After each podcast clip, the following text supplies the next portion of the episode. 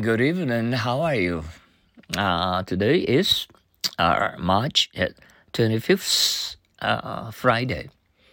Uh, geo- uh, geographical. Why was this site chosen from the capital of Brazil? It is the geographical center of the country. Uh, geographical. Why was this site chosen from the capital of Brazil? It is the geographical center of the country. Geographical. Why was this site chosen for the capital of Brazil? It is a geographical center of the country. Once more, geographically. Uh, why was this site chosen from the capital of Brazil? It is a geographical center of the country.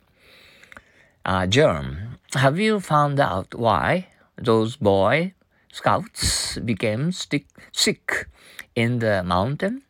It seems that the water in the brook was full of germs. Germ. Have you found out why, why those Boy Scouts became sick in the mountain? It seems that the water in the uh, brook was full of germs.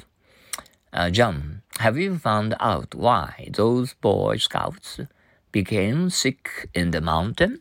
It seems that the water in the brook was full of germs. Germ. Have you found out uh, why those Boy Scouts became sick in the mountain? It seems that the water in the brook was full of germs. Gesture. Should we say goodbye to our neighbors? Yes, I think it's well, uh, it will be a nice gesture. Gesture. Uh, should we say goodbye to our neighbors? Yes, I think it will be a nice gesture. Gesture. Should we say goodbye to our neighbors? Yes, I think it will be a nice gesture. Once more, gesture. Should we say goodbye to our neighbors?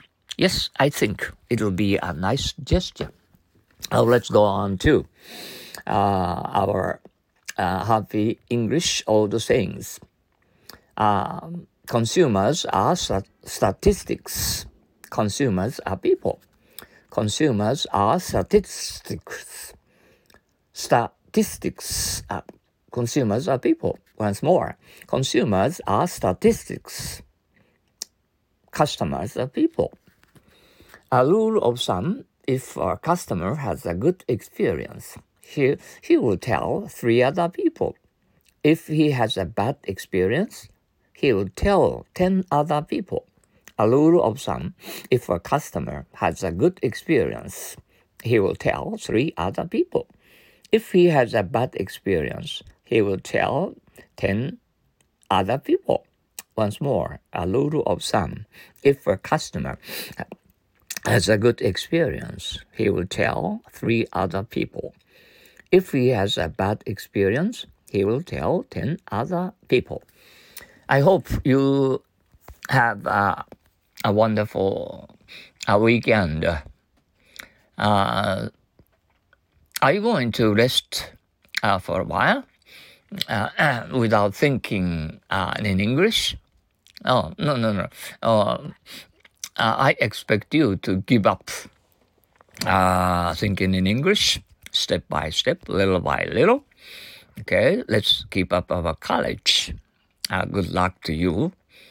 Uh, good luck to all of you. Okay, thank you for practicing happy English every day. Every day is very important.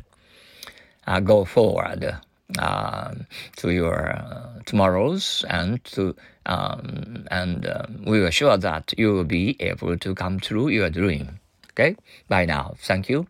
Arigato, arieta, so long, sayonara.